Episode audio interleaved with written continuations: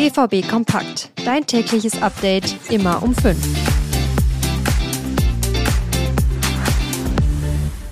Herzlich willkommen zu einer neuen Folge BVB Kompakt von den Ruhrnachrichten. Mein Name ist Leon Isenberg. Guten Morgen.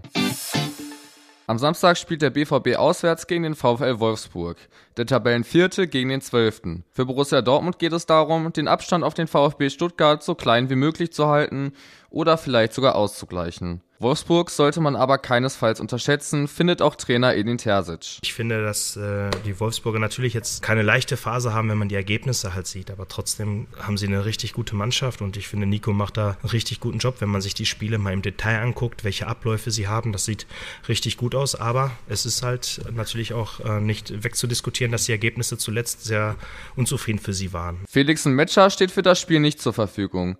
Auch Karim Adeyemi wird keine Option sein.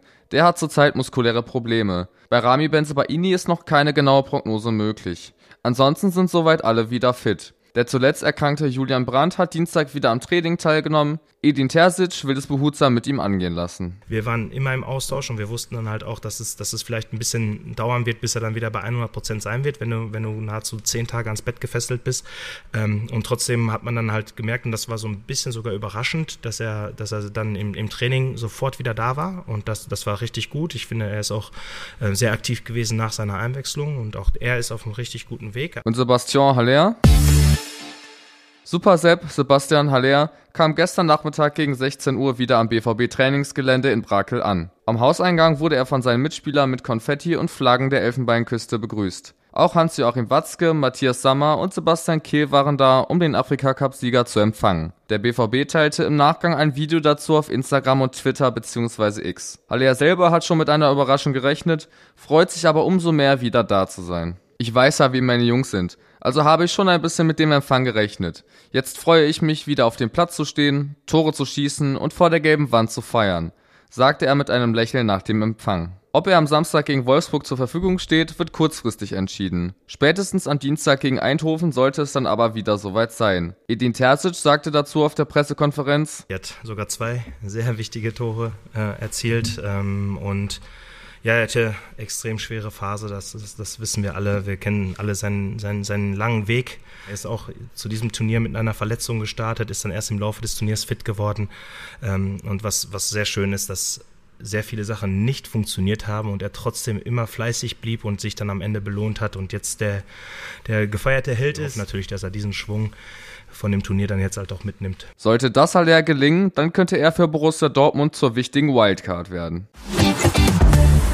10 Tore in 18 Spielen.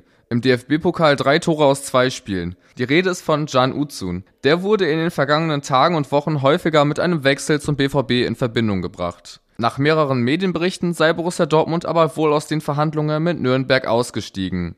Die besten Karten soll Eintracht Frankfurt haben. Es fehlt wohl nur noch eine Einigung zwischen beiden Seiten. Can Usun gilt mit seinen Werten und dem Alter von 18 Jahren als der Youngster in der zweiten Bundesliga schlechthin.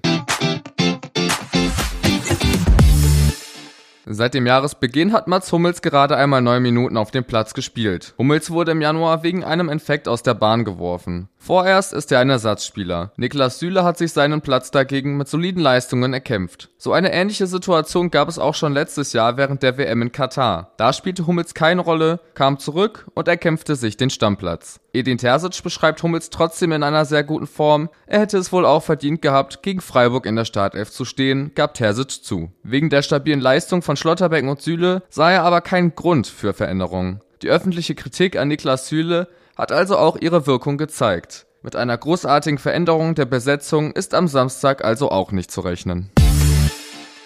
Und damit sind wir auch schon wieder am Ende der heutigen Folge von BVB Kompakt. In den Show Notes findet ihr wie immer alle Themen, über die wir heute gesprochen haben, falls es diese gibt, als Artikel zum Nachlesen verlinkt. Ich habe euch auch nochmal den Link zu unserem Ottmar Hitzfeld Special da reingepackt. Hört da doch einfach mal rein. Checkt ansonsten auch gerne unsere Social Media Kanäle aus.